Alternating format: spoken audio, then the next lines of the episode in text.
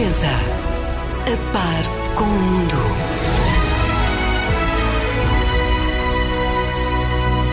Boa noite mais uma vez. A menos de uma semana das eleições presidenciais, abrimos aqui na edição da noite um especial eleições. Podemos mesmo dizer que é um São Bento à segunda, não é à sexta, é à segunda. E há muito para analisar o debate da rádio, o que aconteceu esta manhã, também o processo do voto antecipado e, obviamente, também esta pandemia eh, que teima em ficar entre nós. Tenho comigo a editora de política da Renascença, Eunice Lourenço, e as jornalistas Paula Queiro Varela e Susana Madureira Martins. Olá, muito boa Olá, noite. boa noite. às Olá, três. boa noite. Comecemos pelo debate promovido hoje pelas três rádios, Renascença, Antena 1 e TSF. Eunice, foste precisamente a nossa representante, eh, foste uma das moderadoras deste debate. Quem saiu melhor e pior, assim de uma forma geral? Eu tenho alguma dificuldade em fazer essa eh, apreciação, porque eu acho que o, o facto de estar eh, a moderar o debate eh, pode distorcer um bocadinho as, as percepções. Foi. Como é normal, quando há uma recandidatura, um bocadinho um debate de todos contra o recandidato, neste caso eh, eh, Marcelo Rebelo de Souza, que eh, usou uma técnica que ele também usou em vários frente a frente, que é ter ali uma novidadezinha, uma notícia eh, para dar. eh, Veste o, o fato de presidente, não é? Sim, Para- sim, veste dar fato de presidente e dá uma novidadezinha. Por exemplo, uma das coisas que ele disse neste debate foi admitir a requisição civil. Pela primeira vez ele admite a requisição civil. Se calhar só a admite agora porque sabe que também já não há capacidade na- eh, no setor privado e no setor social para muito mais do que aquilo que está a ser utilizado eh, neste momento. Depois, por outro lado, acho que à esquerda é muito difícil perceber-se as diferenças que justifiquem três candidaturas. Há vários pontos em que os candidatos eh, se tocam. Ahm, Maia Gonçalves, o candidato liberal, acabou por ser, ahm, na continuidade do que tem vindo a ser, a ter aquele fator de eh, é tão genuíno na- nas críticas a Marcelo Rebelo de Sousa que aquilo eh, resulta. E acabou por ter também uma novidade eh, que foi as condições, neste caso, dizer que, eh, em princípio, não, como presidente, não daria posse a um governo que tivesse um partido como o Chega com as propostas que o Chega faz. Antes de olharmos ao pormenor para este debate, faço a mesma pergunta à Paula e à Susana. Começo por ti, Susana. eh, o melhor e o pior deste. Quem saiu melhor e quem saiu pior deste, deste debate, desta manhã?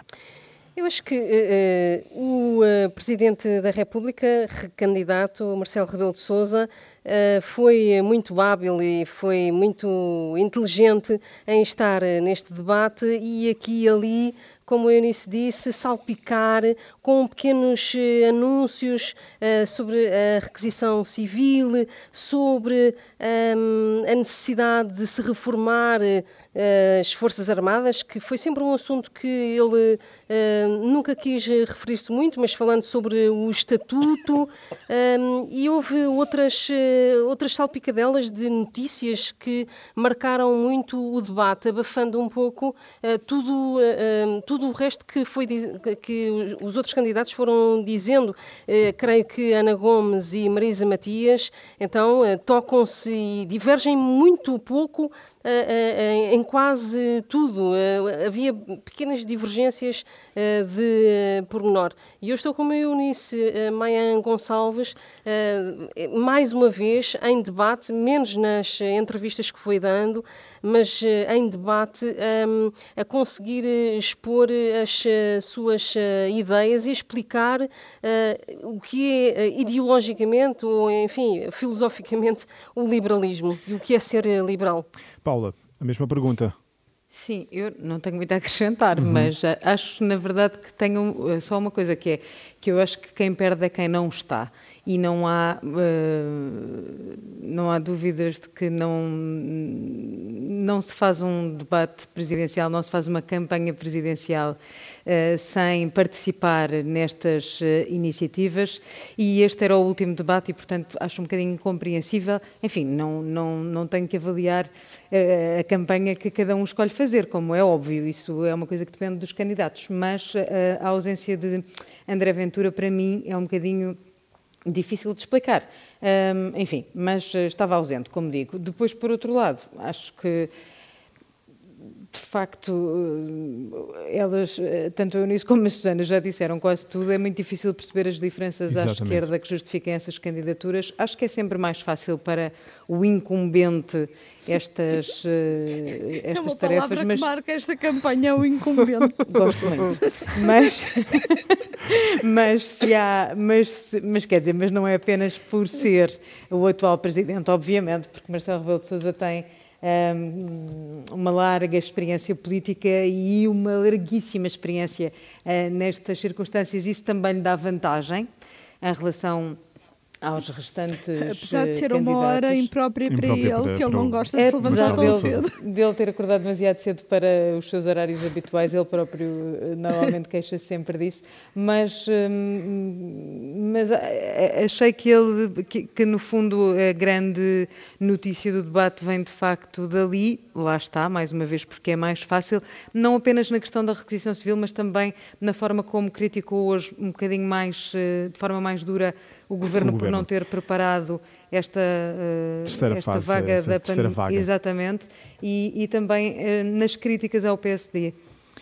Vamos detalhar esta, este debate e comecemos então pelo tema da regionalização, que foi talvez um dos momentos mais quentes. É muito simples, como sabe, a regionalização quer-se que a Constituição seja aplicada como está, a referendo. Portanto, o que se trata é de uma iniciativa de um mapa, apresentação e de um mapa, é que acha que pode haver uma um lei, referendo uma sobre regionalização? Não, é muito simples. A iniciativa da realização do referendo é uma iniciativa do Governo ou do Parlamento. Os referendos têm 150%. E o Presidente Presi... Ana Gomes está a dizer que isso é boicotar a regionalização. Não, não, não, não é, não é boicotar. Acha que se deve fazer sem não, referendo não. a regionalização? Acho que a regionalização está na Constituição, deve-se avançar imediatamente numa verdadeira descentralização e desconcentração administrativa, que também está na Constituição, eh, eh, que prepara a regionalização eventualmente para a consulta que vem na Constituição. Mas Ora, um debate aqui mais aceso entre Marcelo Rebelo de Sousa e, e também a intervenção de uh, Ana Gomes. Diferenças, referendo, não referendo, uh, Eunice, o que é que marcou aqui mais esta eh, Esta questão esta da questão? regionalização é, é, é, curiosa, porque era um dos temas que nós tínhamos ponderado levar uh, ao debate, não estava explicitamente, eu acho que isto até pode ter graça para as pessoas perceberem, não estava explicitamente uh, no nosso guião e foram os candidatos que acabaram por levá-lo é? para o debate. E também foi de facto o primeiro grande momento. Foi Ana Gomes, exatamente. Uh, e foi eu acho que o primeiro de, momento de verdadeiro debate entre eles, porque no primeiro tema, que foi sobre a pandemia e sobre as medidas, estiveram todos muito contidos, quase como se estivéssemos a fazer seis entrevistas a seis pessoas. Ninguém arrisca muito quanto uh, preferem dizer o que devia ter sido feito, mas ninguém arrisca a dizer coisas que devem ser feitas hum. uh, para o futuro. E depois, na regionalização, de facto, houve aqui a oportunidade de debate. Um, e, e, desse ponto de vista foi positivo.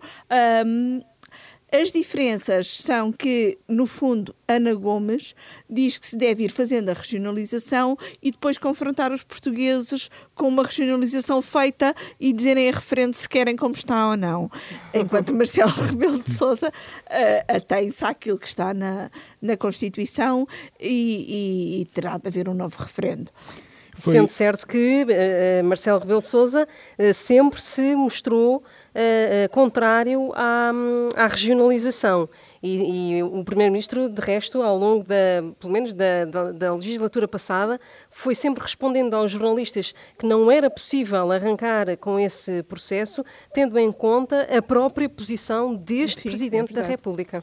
Sim, Mas, Paula, por outro lado, sim, houve, algum, houve, algumas, houve algumas tentativas de promover o debate por parte do Presidente da República. Lembro-me que ele fez eh, algumas iniciativas pré-pandémicas, naturalmente, em que juntava uh, autarcas uh, responsáveis pelas uh, as CCDRs, agora está-me a faltar. Missões de desenvolvimento missões regional. De desenvolvimento regional que, que juntava, enfim, as pessoas que, no fundo, podem promover esse processo sempre na base também da descentralização, que, no fundo, é aquilo que Ana Gomes hoje defendeu, não é? Que, é, que se vá fazendo uh, desta forma. Isso não é assim tão diferente. Quanto ao referendo, pronto, Marcelo é um constitucionalista, e, portanto, e foi ele que criou o referendo para a regionalização.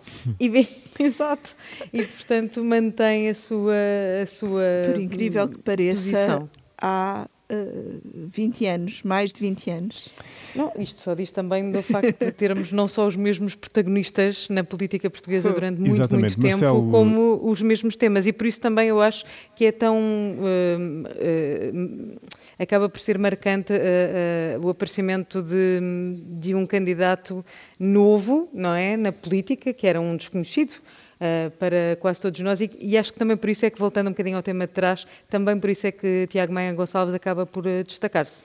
Exatamente, e falando de Tiago, Tiago Maia Gonçalves, uh, ouvimos aqui um certo em que dá aqui um bocadinho a sensação de que estão todos contra Marcelo. Ouvimos Tiago Maia Gonçalves e também Vitorino Silva, para ficarmos com esta sensação deste debate contra um. Presidente ou serviu de porta-voz narrativas do Governo, fê-lo no caso da vacina da gripe, fê-lo no anúncio da Liga dos Campeões, ou, por outro lado, aderiu a pactos de silêncio com o governo. Uhum. No caso do CEF, no caso do Procurador Europeu. E, portanto, aí vemos uh, a demonstração do que tem sido o mandato de Marcelo Rebelo Sousa na Presidência da República. Eu fugia de muitos focos. Há vezes focos a mais. Pronto, o sol todo dia vai dar a sua voltinha tem que se esconder, né? O sol quiser estar a brilhar sempre, por isso é que há o dia e a noite. Mas isso significaria que teria um papel menos interventivo ou mais interventivo? Não, às vezes tinha que ter resguardo. E não sei o que digo. Muitas vezes, eu, quando estava nas assinaturas, as pessoas diziam o senhor Presidente da República às vezes pôs-se a jeito. Paula Carvarela foi. Nós temos... Não, Houve cuidado muito com sol vais perguntar agora, mandato. Pedro. Houve muito sol. Nós dizemos Marcelo isto, mas é Sousa... à mesa do café. uh, Marcelo Rebelo de Sousa, foi muito sol ou muito lua neste, neste primeiro mandato? Que é que... Não, acho que nem tem dúvida nenhuma. Mas isso é o que ele é. E também não, não vamos esperar outra coisa de Marcelo Rebelo de Sousa, acho eu. Isso também tem também tem que ver com uma personalidade e com um estilo de presidência que ele, que ele quis uh, marcar e que agora está um bocadinho afetado. Não se pode sair nem estar perto das pessoas como Marcelo Rebelo de Sousa uh, gosta e foi, foi disso que fez muito uh, o seu uh, primeiro mandato. Susana, e, e era aí que ele também se, desculpa, só para terminar, sim, era aí também que ele se uh, resguardava das críticas da proximidade do governo, porque ele dizia que aquilo que era preciso era fazer, a sociedade estava crispada e ele fazia essa descrispação, quer com, no contacto com as pessoas, quer também promovendo pontos na vida política uh, e, obviamente, tudo isso uh, foi uma escolha que acabou por marcar o primeiro mandato do Presidente e acho que dificilmente será assim tão diferente. E devido a esta luz, obviamente, que Marcelo Rebelo de Sousa tem, eh, daí a estratégia eh, dos outros candidatos, não é, Susana? De atacarem e de, parece quase que se juntarem todos para, para atacarem o mesmo, não é? Porque sabem que há aquela luz que é difícil de, de apagar. Sim, sol. e com uh, chamadas a jogo, é a tentativa de chamar uh, Marcelo Rebelo de Sousa uh, a jogo e dizer o que é que quer fazer e que, como é que será o papel do presidente, deste presidente da República, se for eleito, não é, de Marcelo Rebelo de Sousa, no próximo mandato. De resto, essa foi, é, ou tem sido, uma das perguntas que tem sido feita por Ana Gomes nas ações de campanha eh, que tem feito a chamar a jogo Marcelo para dizer então, o que é que vai ser, o que é que ele uh, se compromete a ser num próximo mandato, criticando o Marcelo por não explicar se vai ser a mesma coisa, se vai endurecer o discurso em relação ao governo, se vai ser ainda mais interventivo ou é ainda mais vigilante. Por acaso, já explicou. Eu, eu acho que hum, hoje fiquei mais com esta sensação, depois de, de, um, de, uma réplica que fiz à Ana Gomes no debate, que é perguntar-lhe então o que é que ela faria diferente, e fiquei a achar que, que Ana Gomes ia ser o mesmo tipo de presidente, porque o que ela respondeu foi que iria promover, uh, ouvir pessoas, ouvir empresas, ouvir entidades, iria promover o debate, a discussão de prioridades para o país, uh, quase que me dava aquela ideia de uh, um presidente a fazer o papel da, uh, da oposição, uh, que foi muito o que Marcelo ele próprio reconheceu que foi sentindo que era preciso preencher o espaço que a oposição não estava uh, a preencher. E a grande questão, não sei se é a grande questão para o, para o próximo mandato ou não, mas uma das questões para o próximo mandato é o espaço do presidente e o espaço da oposição. Uhum. Ehm, como a Paula Varela já, já aqui explicou, este foi um debate a seis. André Ventura recusou por motivos de agenda, mas acabou por estar eh, presente e foi Marisa Matias e Ana Gomes que o trouxeram, digamos, para a arena. Marisa Matias eh, falou primeiro sobre André Ventura. A democracia não está suspensa, temos é que continuar e temos a obrigação de fazer a campanha cumprindo todas as normas e dando também uh, o exemplo. E se calhar não é por acaso que temos um ausente neste debate. Temos um ausente porque não quer dar explicações sobre os ajuntamentos que fez contra as indicações da DGS e prefere esconder-se. Acho que devemos dar a cara e devemos fazê-lo, sinceramente, uh, também dando o exemplo de como é que as coisas podem ser feitas cumprindo todas as normas sanitárias. É uma responsabilidade de todos e de todas nós. Esta estratégia de falar do ausente é a mais correta, na vossa opinião? Começo por ti, Susana. Ah, eu acho que uh, em relação a Marisa a Matias... Marisa Matias, sim. Sim, uh, eu acho que faz parte da, da, da, própria estratégia do Bloco de Esquerda, de que ela é de resto dirigente, de alimentar esta antirrelação uh, com André Ventura e com o Chega. Eu hum. creio que é destes, destas tricas e desta, destas trocas de galhardetes com este, este polo mais extremo em relação ao Bloco de Esquerda, de que o próprio Bloco se alimenta e por isso não é de todo estranho que tenha sido uh, Marisa Matias a trazer uh, algo que não foi sequer perguntado uh, no, durante o debate e foi ela a trazer o ausente para o debate. Mas, mas, é, mas é, que é mais do que a alimentar uh, a campanha do Bloco, eu acho que há uma retroalimentação ali uhum. entre Bloco de Esquerda e André Ventura. Há sempre este fenómeno. Alimentam-se uns aos outros. Exatamente. Exatamente. É uma coisa que nós conhecemos uhum. bem em rádio. Normalmente não corre bem porque começamos a ouvir as mesmas coisas em loop e, e faz muita confusão. E sobretudo nas... o senhor ouvinte às tantas perto. Exatamente. Exatamente. e é isso que eu acho que acontece aqui. Eles passam uh, o tempo a, a, falar uns para os outros e, e não para o país, não é? Melhor, só, exato, só aproveitar um... o tempo.